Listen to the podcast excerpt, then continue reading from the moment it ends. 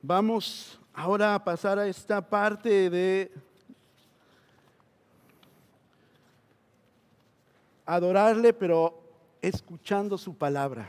Estamos en esta nueva serie que se llama Cantos del Verano.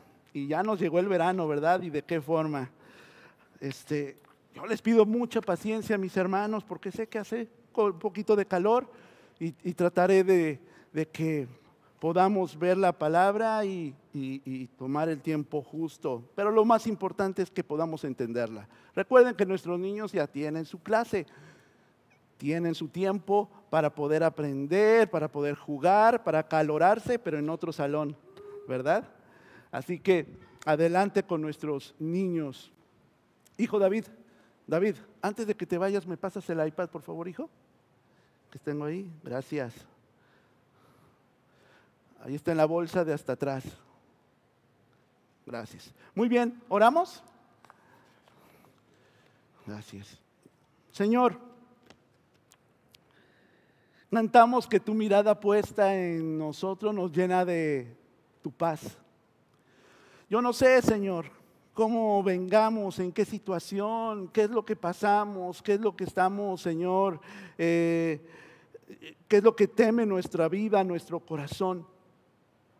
Lo que quiero, Señor, es que este día todos juntos como un solo cuerpo estemos conectados contigo, Dios, eh, estemos concentrados y que tu palabra sea la que nos hable, la que nos anime, la que nos fortalezca, la que esté con nosotros. Dios, ayúdanos a ser uno, Padre.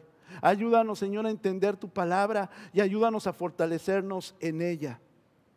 Señor, te pido por cada familia, por cada eh, persona integrante, miembro de esta comunidad local de fe, la cual está pasando enfermedad. En este momento, Señor, viene a mi cabeza mi hermana Natalie, mi hermana Carmen, quien eh, tienen COVID, Señor, y que, bueno, eh, pase pronto los síntomas, que ellas puedan sentirse pronto, rápidamente, eh, saludables, fuertes, para que puedan estar nuevamente haciendo sus actividades y entre nosotros. Y Señor, yo desconozco si hay alguien más que tenga quebranto de salud, te pido por ellos. Señor, en este momento ayúdanos a entender tu palabra y ayúdanos a lidiar un poquito con el clima. Señor, sé tú nuestro refresco también para que podamos, Señor, que eso no sea una fuente de distracción para lo que tú quieres hablarnos el día de hoy, Padre Santo. Gracias, Señor. Te doy eh, gracias por todo esto en tu nombre. Amén. Muy bien, mis hermanos. Hoy vamos a leer el Salmo 88. Salmo 88.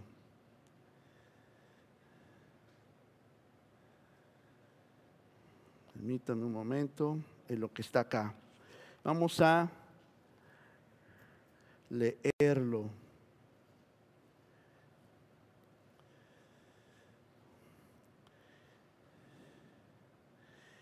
Y dice así la palabra del Señor. Lo pueden ver también en su pantalla si no lo tuvieran o directamente en su aplicación o en su Biblia. Estamos utilizando la nueva versión internacional. Señor, eh, dice Salmo 88, cántico, Salmo de los hijos de Coré, al director musical según Mahalat Leanot, masquil de Emán el Israel, eh, el Esraíta. Señor Dios, mi, Dios de mi salvación, Día y noche clamo en presencia tuya. Que llegue ante ti mi oración. Dígnate escucha, a escuchar mi súplica. Tan colmado estoy de calamidades que mi vida está al borde del sepulcro. Ya me cuentan entre los que bajan a la fosa. Parezco un guerrero desvalido. Me han puesto aparte entre los muertos. Parezco un cadáver que yace en el sepulcro, de esos que tú ya no recuerdas, porque fueron arrebatados de tu mano. Me has echado en el foso más profundo, en el más tenebroso de los abismos. El peso de tu enojo ha recaído sobre mí. Me has abrumado con tus olas. Me has quitado a todos mis amigos y ante ellos me has hecho aborrecible. Estoy aprisionado y no puedo librarme. Los ojos se me nublan de tristeza. Yo, Señor, te invoco cada día. Y así, y hacia ti extiendo las manos. ¿Acaso entre los muertos realizas maravillas? ¿Pueden los muertos levantarse a darte gracias? ¿Acaso en el sepulcro se habla de tu amor y de tu fidelidad en el abismo destructor? ¿Acaso en las tinieblas se conocen tus maravillas o tu justicia en la tierra del olvido? Yo, Señor, te ruego que me ayudes. Por la mañana busco tu presencia en oración. ¿Por qué me rechazas, Señor? ¿Por qué escondes de mí tu rostro? Yo he sufrido desde mi juventud. Muy cerca estado de la muerte. Me has enviado terribles sufrimientos y ya no puedo más. Tu ira se ha descargado sobre mí. Tus violentos ataques han acabado conmigo. Todo el día me rodean como un océano. Me han cercado por completo. Me has quitado amigos y seres queridos. Ahora solo tengo amistad con las tinieblas. Es un salmo, un canto, un poema bastante desgarrador, triste, desesperado.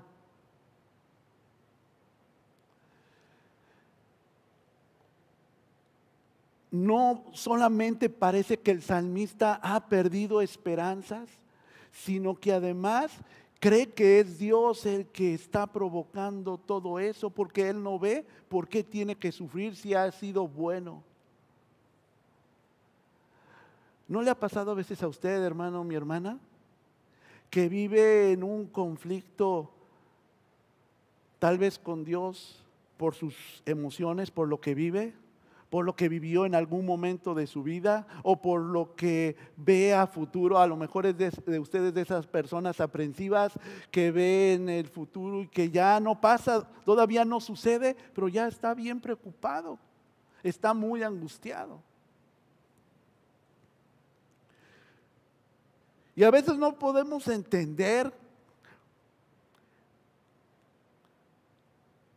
cómo dice eh, eh, los estudiosos de los salmos que es el único salmo que tiene este tipo de estructura y que no hay ningún verso de esperanza.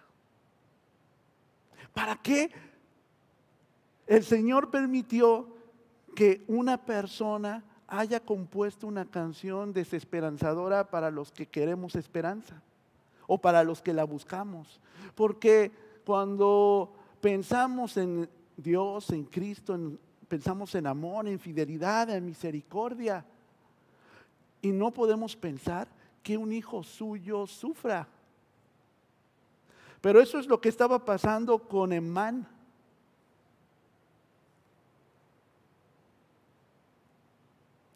¿Puede pasar con nosotros como sus hijos, hermanos? Podemos orar y sentir que no hayamos respuesta. Podemos suplicar para encontrar una salida a ese dolor o a, ese, a, esa situación en la que nos encontramos y podemos no hallar la respuesta o no por lo menos la respuesta que esperamos. Esto es lo que estaba pasando con este autor, con Emán. Déjenme contarles un poquito de este canto. Dice aquí en, la introducción que el autor de este salmo es Emán. ¿Se acuerdan que yo les había dicho que la gran mayoría de, de los salmos, de toda esta colección de poemas y canciones, muchos son del rey David, otros son de Salomón, otros de otros autores, ¿verdad? Otros incluso de Moisés aunque no vivió en la época de, David, él también escribió algunos salmos, algunos cantos que no están en el Pentateuco. Uno de esos otros autores es él, Emán. Probablemente lo sitúan como uno de los cantores de David. Cuando se habla de Mahalat en la not, quiere decir que este debe ser cantado o, o es un tipo de canto triste que hace referencia a algún sufrimiento o enfermedad en particular. En efecto, mis hermanos, el salmista ha estado muy enfermo desde los días de su juventud, según lo que leímos en el 15. Imagínense tener ese dolor, esa, esa situación que lo quiebra, que lo hace desesperar durante todos los años de su juventud hasta su vida adulta, en el cual parece que se encuentra en el lecho de muerte y todavía no ha encontrado respuesta a su oración. Yo no sé cuánto, hermana o hermana, pueden durar sus problemas, sus sufrimientos o su dolor. Si tiene alguna enfermedad crónica. Yo admiro a mi madre en muchos sentidos, como hija de Dios y en muchas situaciones, como yo sé que ustedes cada uno tienen virtudes específicas. En el caso de mi mamá, tiene una enfermedad que se llama artrosis y que a su edad ya de 74 años es, algo que la ha casi, casi poco a poco mermando en su facultad locomotora de movimiento. Dice que ya le cuesta trabajo voltearse. Hermanos, esas son enfermedades dolorosas porque ya no tienen cartílago, ya no tienen amortización entre sus vértebras y el dolor es intenso, es inmenso, es, es paralizante. Fue una enfermedad genética, muchos años de estar de pie. Pero no quiero minimizar lo que cada uno de nosotros seguramente pasamos en nuestras pruebas y en nuestro dolor. Cada uno tiene y ha experimentado un dolor, una preocupación, particular que para ustedes es suficiente. La gran esperanza es que dice eh, Pablo en sus cartas que no hay una tentación más grande de la que podamos soportar que Dios permita. ¿Por qué tenemos que sentir dolor? ¿Por qué tenemos que sentir desesperanza? Es más, hermano, hermana, yo estoy seguro que cuando usted vino para aquel domingo, estaba orando para no asarse, ¿verdad? Que no fuera esto un sauna, pero también estaba esperando oír una palabra de esperanza, no un canto de tristeza. Pastor, pastor, mejor vamos a, vamos a volver a cantar Gracias Sublimes. Me da más esperanza. O es mejor saber que la mirada puesta en el Señor nos llena de su paz. Pero a Emán no lo estaba llenando de su paz. Compuso un canto de protesta en contra de la situación que vivía, reclamándole a Dios. Muchos dirán, pues qué valor de este hermanito, ¿verdad? Pero no toda su vida fue así.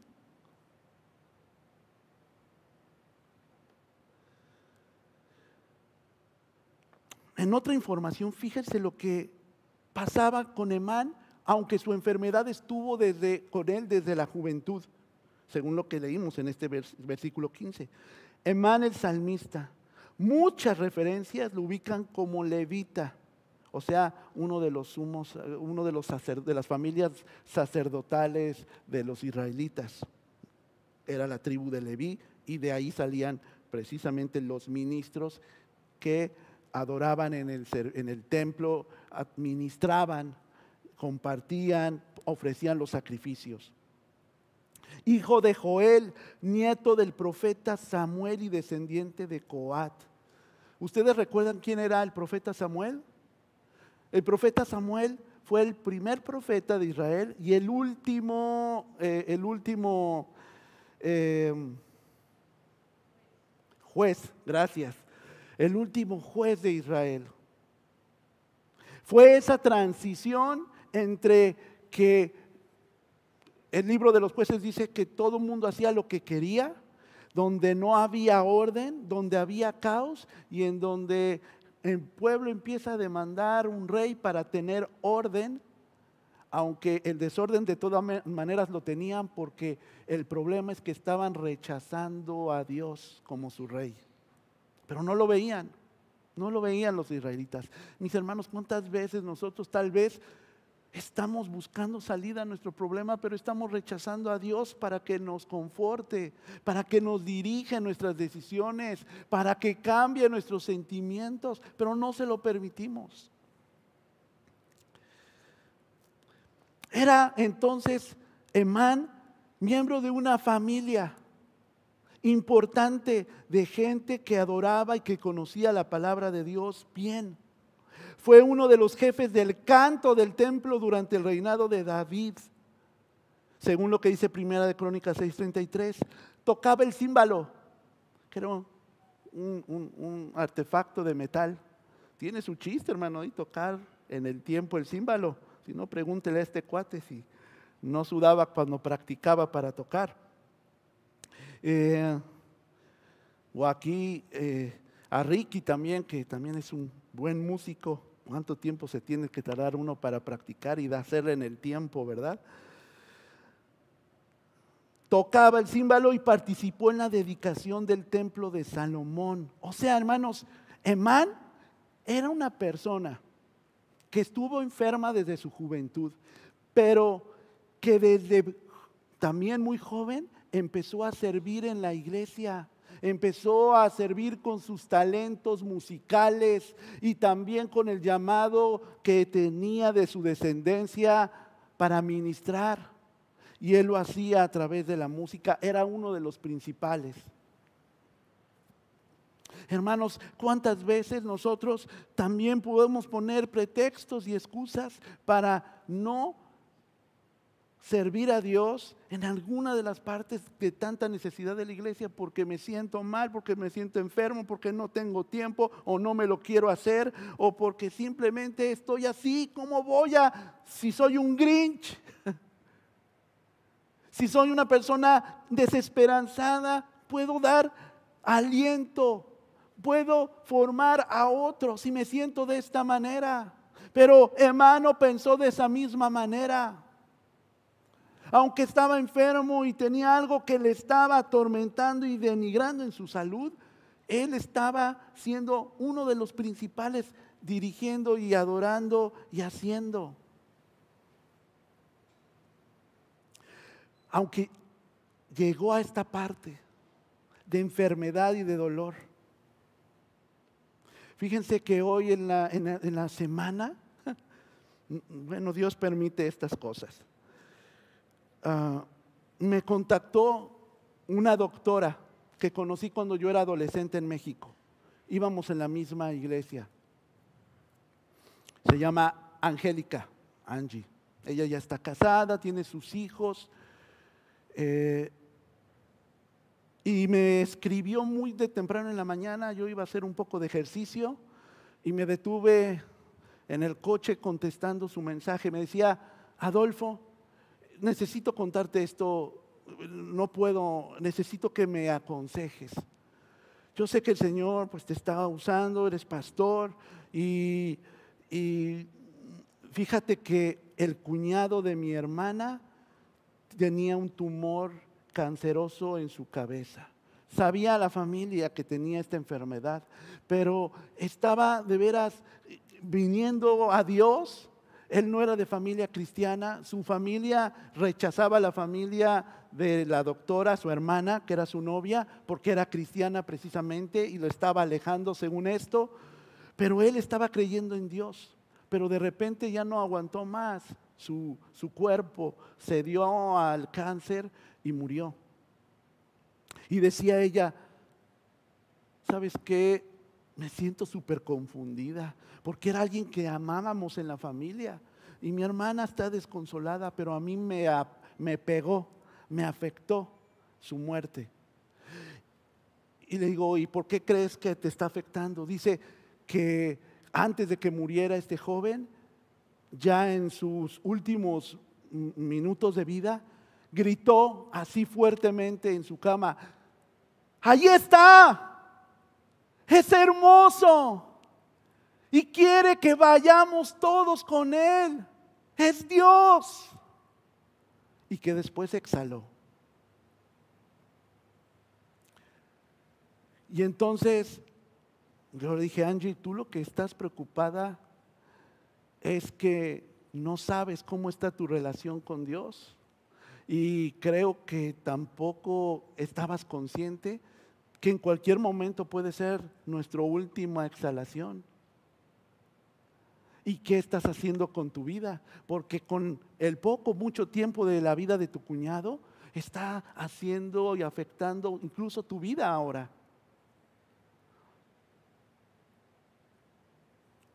Te aconsejo que busques al Señor en este momento, que te reconcilies con Él y que empieces a vivir como tú conoces que es vivir cerca de Dios y no alejado. Hermanos, a veces cuando se agota la esperanza, debe aumentar mi confianza en la salvación en Cristo. Fíjense, mis hermanos, lo que dice precisamente este en, el versículo 1. Hasta en medio de que, que su fe, dice, Señor, Dios de mi salvación. Lo reconoció en su sufrimiento. Fue la primera frase de su canto de lamento. Hermanos, ¿estamos seguros de lo que va a pasar después de que no esté aquí? ¿Por qué a cristianos nos preocupa el morir? A no cristianos lo puedo entender un poco. También en la semana recibí de una amiga que se llama Jocabed, donde servimos mi esposo y yo como pastores de jóvenes, y me dice, Adolfo, quiero pedirte si puedes llamarle a alguien. Aceptó a Cristo, le compartí, pero está en agonía, se siente muy mal y quiere hablar con un pastor. Ellos viven en México, por cierto, los dos, las dos familias. Te atienden WhatsApp. En los últimos momentos, en los momentos de más aflicción y de donde sentimos que ya nuestro cuerpo no va a aguantar más físicamente, estamos buscando tener paz. Pero ¿por qué no la buscamos ahora? ¿Por qué no en este momento entendemos que lo que vivimos en este tiempo, en este momento, con este cuerpo, es algo temporal, sea que estamos sanos o sea que tenemos alguna enfermedad crónica? me acaban de detectar artritis. Pues no me extraña porque mi mamá lo tiene, algo parecido. ¿Qué es lo que voy a hacer? ¿Voy a lamentarme? ¿Voy a renegar de Dios? Mejor me hubiera heredado algunos millones de alguna casa y no un artritis. ¿O voy a vivir mis días con mi máximo potencial sabiendo que algún día se va a detener mi cuerpo físicamente y mi corazón dejará de latir. Y eso a mí no me debe preocupar, porque yo estoy seguro en quién he creído, estoy seguro a dónde voy, estoy seguro de mi salvación, porque estaba perdido. Pero Dios me encontró, me rescató hubo un encontronazo en el cual yo iba hacia una dirección, de, directito al desfiladero, con mi amargura, con mi inseguridad, con muchas de mis cosas como Adolfo que vivo y de repente en ese camino me desvió y ahora tengo ese encuentro con Dios. Hermanos, si estoy preocupado por lo que va a pasar el día de mañana, esté sano o enfermo, es que no estoy entendiendo cuál fue el propósito por el cual Jesús vino y me rescató. Por eso le cantamos, le adoramos, le decimos que Él es grande, porque esto no se trata de mí, de cómo me siento, de cómo estoy, de mis enfermedades que tengo provocadas por mí o, o que vinieron por herencia. Tengo, puedo tener esas dos posiciones, o me lamento y reclamo, o encuentro en Dios que Él me alivie porque sé a dónde voy a ir. Aunque Man estaba terminando este salmo diciendo que se encontraba en las tinieblas, empezó con el versículo 1 entendiendo que a pesar de su enfermedad y cómo se sentía, él iba a estar en la presencia del Señor.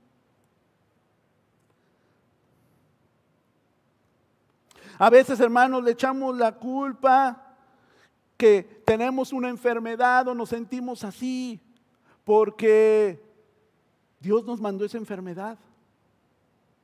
Así lo creían en el Antiguo Testamento. Y se relacionaba la enfermedad con el juicio divino. Se asociaba estas enfermedades con pecados que provocaban la ira de Dios. Dice Salmos 38, 1 al 3. Salmos 38, 1 al 3. Señor, no me reprendas en tu enojo ni me castigues en tu ira, porque tus flechas me han atravesado y sobre mí ha caído tu mano. Por causa de tu indignación no hay nada sano en mi cuerpo. Por causa de mi pecado mis huesos no hayan descanso. Hermanos, esto es lo que pensaban algunos salmistas, pero no, definitivamente no era así, porque Dios no es responsable de ninguna maldición. Es el hombre y su rebelión continua, aferrados a que, a que queremos pecar, avergonzar a Dios con nuestra vida, con nuestra actitud, con nuestras palabras, con nuestros pensamientos. Somos nosotros los responsables de esa actitud, no Dios, por más que le queramos echar la culpa. Fíjense lo que dice Santiago 1.13. Dice así, que nadie al ser tentado diga, es Dios quien me tienta, porque Dios no puede ser tentado por el mal, ni tampoco tienta Él a nadie. Hermanos, tenemos que salir de ese estado, pues sí, de víctima, para que entendamos que no somos víctimas, somos herederos del reino de Dios. Sus hijos, que con enfermedad o sin ella, con vista de águila o con lentes de fondo de botella, con artritis o con un cuerpo atlético tipo LeBron James. Como somos, Dios nos ama y Dios quiere usar nuestra vida para sus propósitos. Quiere llegar a tu vida personal, quiere llegar a tu familia y quiere transformar a tu comunidad como eres.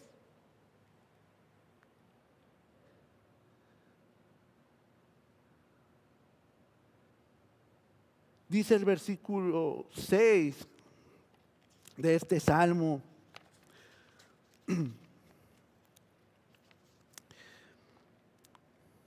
Me has echado en el foso más profundo, en el más tenebroso de los abismos, y empieza a reclamarle a Dios. Pero hermanos, ¿no veíamos en la oración modelo en Mateo 6, 10, que ahorita van a recordar y van a ver en su pantalla? Dios, hágase tu voluntad en el cielo, así como en la tierra. ¿O nada más queremos que se haga la voluntad en otros? ¿Y cuál es la voluntad de Dios? No, ya vimos, no que nos enfermemos, no que nos desesperancemos, no que vivamos situaciones adversas. Todos en algún momento de diferente manera vivimos situaciones adversas. Mientras vivamos aquí, mientras tengamos un, un cuerpo imperfecto, mientras seamos personas imperfectas, vamos a tener situaciones. En este mundo, dice el Señor Jesús, tendrás aflicción, pero confiad, yo he vencido al mundo. Pero si realmente queremos que se haga la voluntad de Dios, o realmente o quiere que se haga su voluntad, como usted quiere.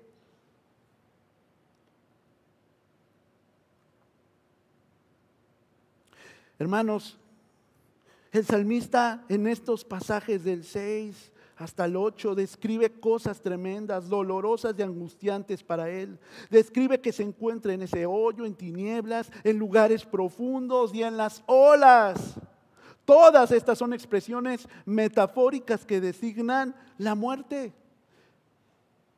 Si voy a vivir Dios bajo estas pruebas, ya llévame, porque la siento aquí cerquita.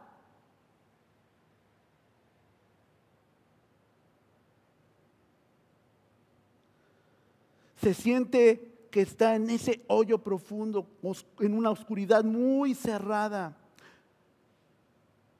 Sin embargo, parece que su problema más irritante es que ha sido su fe en Dios lo que le ha acarreado esta aflicción, porque él clamaba, clamaba y no encontraba la respuesta que él quería a su oración. ¿No pasa con nosotros igual? Por eso nos frustramos, porque queremos que conteste nuestra oración de acuerdo a nuestra expectativa. Pero ¿cuál es el plan de Dios para que yo viva, pase, sufra o tenga esta situación? Es lo que debemos preguntar. ¿Por qué man tenía que sufrir para que nosotros ahora en el siglo 21 en Oregon, el 26 de junio, entendiéramos que Él y su sufrimiento y lo que iba a pasar era temporal? comparado a todo lo hermoso que iba a experimentar al estar en la presencia de Dios. Hermanos, si Dios lo hubiese maldecido, entonces estaría muy claro que él había estado cometiendo pecado y que se había negado a escuchar a Dios. Si alguna vez viene la ira de Dios, hermanos, es porque el pecado está involucrado y tal y en tal caso entraría algo muy interesante que dice Gálatas 6, 7, 8. Ustedes han oído qué es la ley de la siembra y la cosecha. Fíjense lo que dice este pasaje. Dice así, no se engañen, de Dios nadie se burla. Cada uno cosecha lo que siembra. El que siembra para agradar a su naturaleza pecaminosa, de esa misma naturaleza cosechará destrucción. El que siembra para agradar al Espíritu, del Espíritu cosechará vida eterna. Todo lo que tenemos como consecuencia en nuestra vida es de acuerdo a lo que hacemos. No podemos echarle la culpa a Dios, a los genes de mis padres o a nadie más, porque la respuesta y la solución del cambio de actitud o de cambio de circunstancias está en mis manos, está en mí. Hermanos, cuando se agota la esperanza, debe, debo de seguir buscando a Dios porque Él me ha salvado. Dice el versículo 9, mis ojos se enfermaron. O sea, es una descripción exagerada de tantas lágrimas que derramó el salmista, una figura de que estaba totalmente derrumbado. Pero fíjense, Emán en el versículo 9 y en el 13 sigue clamando al Señor pidiendo salvación. Dice el versículo 9, los ojos se me nublan de tristeza, yo Señor te invoco cada día aún en su momento de prueba y de dolor más difícil, hermano, ¿está buscando a Dios? ¿O se está dejando derrumbar? Dice el 13, yo Señor, te ruego que me ayudes. Por la mañana busco tu presencia en oración. Busco tu presencia en oración.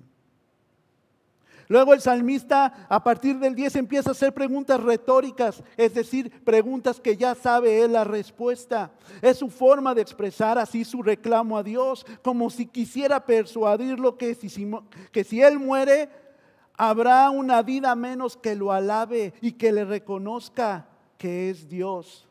Fíjense lo que dice Isaías 26, 14. Isaías 26, 14 ya están muertos y no revivirán, ya son sombras y no se levantarán. Tú los has castigado y destruido, has hecho que perezca su memoria. Había esta creencia y por eso él como buen judío decía, Dios, ¿quién te va a alabar en el templo? ¿Quién va a venir a tocar el címbalo? ¿Quién va a venir a adorarte si, si pierdo mi vida? Hermanos, mi vida es tan o mucho más importante que lo que Dios quiere decirnos a través de lo que experimentamos y vivimos? ¿El mensaje de Dios queda en segundo lugar? ¿O el milagro de que haya yo vivido y que haya hecho algo con mi vida? A pesar, hermanos, de todos los defectos que Adolfo pueda tener, puedo tener la bendición de una doctora Angie que me escribe, Gracias, Adolfo, porque a pesar de la distancia, tú, y, dice que su hermana buscó a mi hermano para consolarle y para decirle y para eh, poder entender por qué es lo que estaba pasando. Son bendiciones en mi vida. Hermanos, nosotros estamos con el propósito de bendecir a otros con nuestra vida. No nos perdamos esa gran oportunidad que Dios nos da como Emán que fue bendición durante todas las actividades que hizo en vida, aún a pesar de su cuerpo quebrado. Hermanos, los muertos sí no pueden testificar de las bondades de Dios, pero son los vivos los que puedan alabarle. Vamos a saltarnos unos pasajes hasta Isaías 38, por favor, Cintia. Isaías 38, 18, 19. Dice así, el sepulcro nada te agradece, la muerte no te alaba, los que descienden a la fosa nada esperan de tu fidelidad. Los que viven y solo los que viven son los que te alaban como hoy, hoy te alabo yo.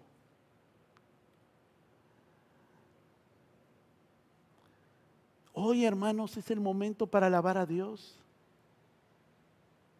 Es hoy para entender su amor realmente y misericordia. Hermanos, cuando se agota la esperanza, debo recordar que he pasado de muerte a vida. Dice el 16 y el, al 18 que aunque siente el dolor más intenso, mi vida, hermanos, debe seguir centrado en Jesús. Hermano, terminó así. Él terminó diciendo que su vida estaba centrado pero en tinieblas, estaba inmerso en su propio dolor, en su propia aflicción.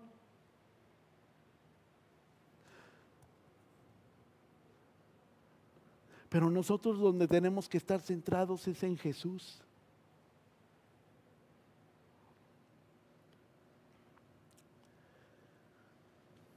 El Señor Jesús, mis hermanos, experimentó el mismo dolor traición de personas que confiaba.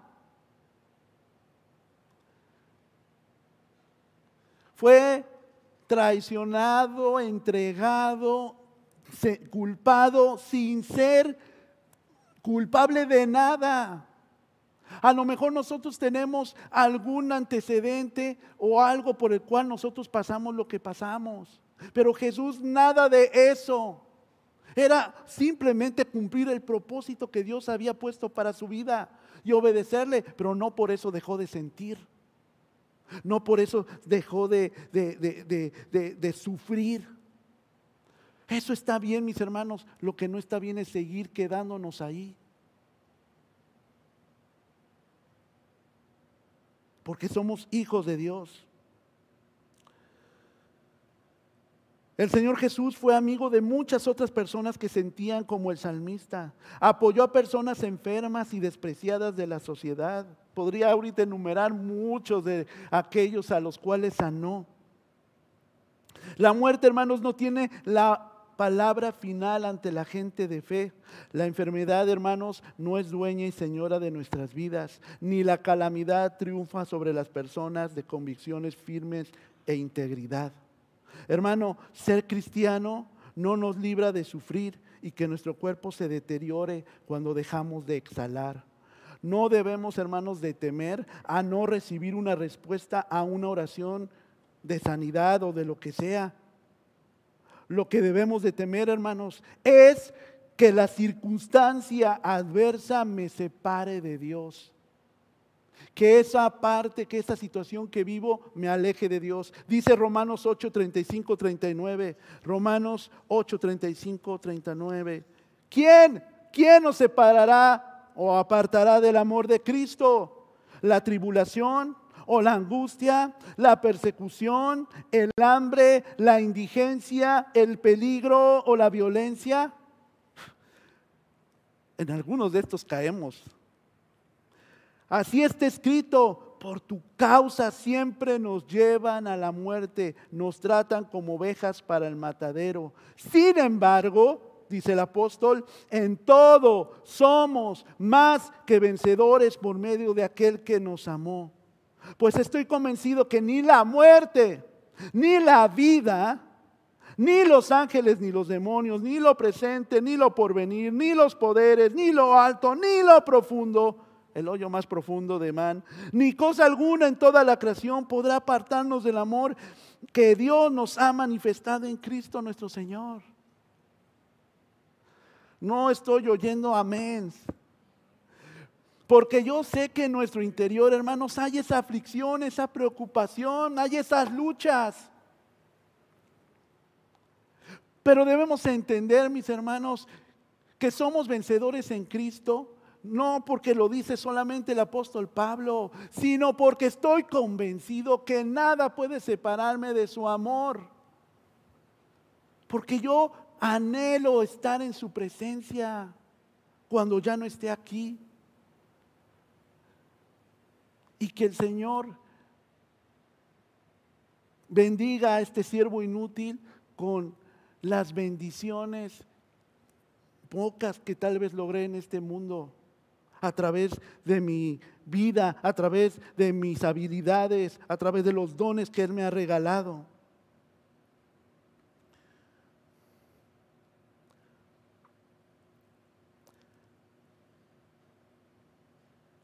El Señor no quiere que deje de creer y de confiar en Él. ¿Qué dice Juan 3:16? Porque de tal, dice, tanto amó Dios al mundo que dio a su Hijo unigénito, para que todo aquel que en Él cree no se pierda. No lo sabemos algunos de memoria, pero aún así nos aflige el poder estar enfermo, el poder estar muy quebrado, el inmovilizarnos, el no ser los de antes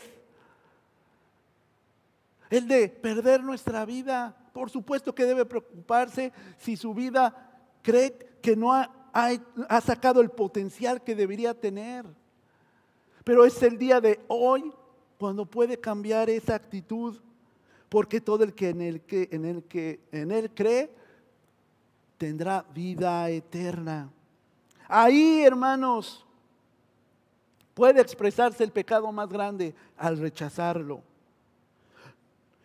Estábamos hablando mi hermana Araceli y yo hace un momento con el grupo que no hay pecados chicos y grandes. Pero pues el que tal vez no tiene soluciones cuando rechazamos a Dios. Si lo rechazo a mi Salvador, pues sigo perdido y sigo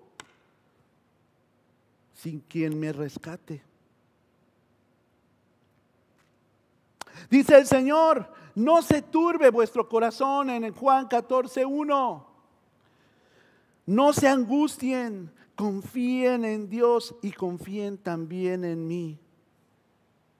Confíen también en mí. Dios promete hacer todas las cosas nuevas. Dice Apocalipsis 21, 3, 7. Oí una potente voz que provenía del trono y decía, aquí los, entre los seres humanos está la morada de Dios. Él acampará en medio de ellos y ellos serán su pueblo. Dios mismo estará con ellos y será su Dios. Él les enjuagará toda lágrima de los ojos. Ya no habrá muerte, ni llanto, ni lamento, ni dolor, porque las primeras cosas han dejado de existir el que estaba sentado en el trono dijo, yo hago nuevas todas las cosas. Y añadió, escribe, porque estas palabras son verdaderas y dignas de confianza. También me dijo, ya todo está hecho. Yo soy el alfa, el omega, el principio, el fin. Al que tenga sed le daré de beber gratuitamente de la fuente del agua de vida. El que salga vencedor heredará todo esto. Y yo seré su Dios y él será mi hijo. Qué hermosa promesa. ¿A qué tengo que temer? ¿Por qué debo continuar con una actitud estilo Emán? Cuando Dios promete todo esto, que esto no es el fin para los que creemos, vamos a hacer, Dios y vamos a experimentarlo de una manera diferente, pero lo que experimentamos en nuestra vida, estemos como estemos, hagámoslo buscando centrarnos en Jesús y en lo que Él quiere hacer en nuestra vida, mis hermanos.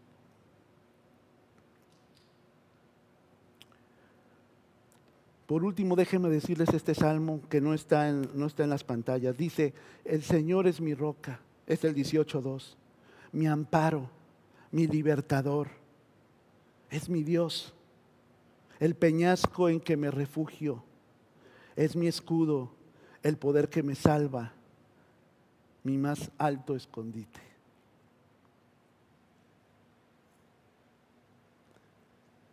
Hoy es el tiempo de vivir una vida nueva.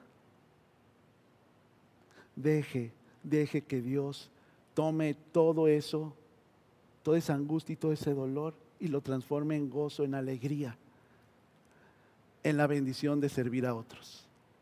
Amén. Oramos, ¿me acompañan?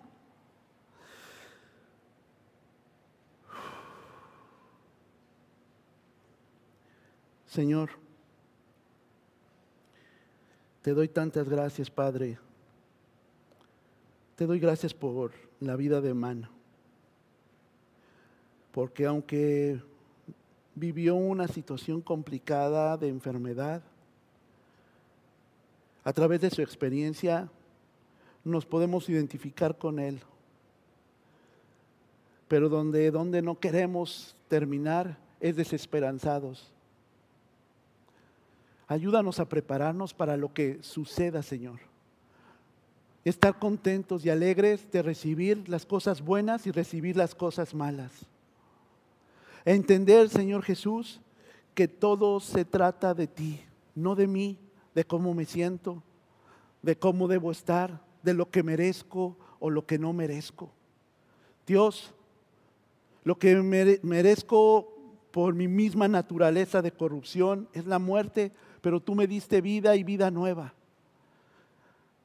Así que Señor, por eso te agradezco todo lo que has hecho en nuestras vidas. Cámbianos, ayúdanos a iniciar una vida nueva, un tiempo nuevo. Te necesitamos, Dios, en este momento y en nuestra vida. En tu nombre, Jesús. Amén.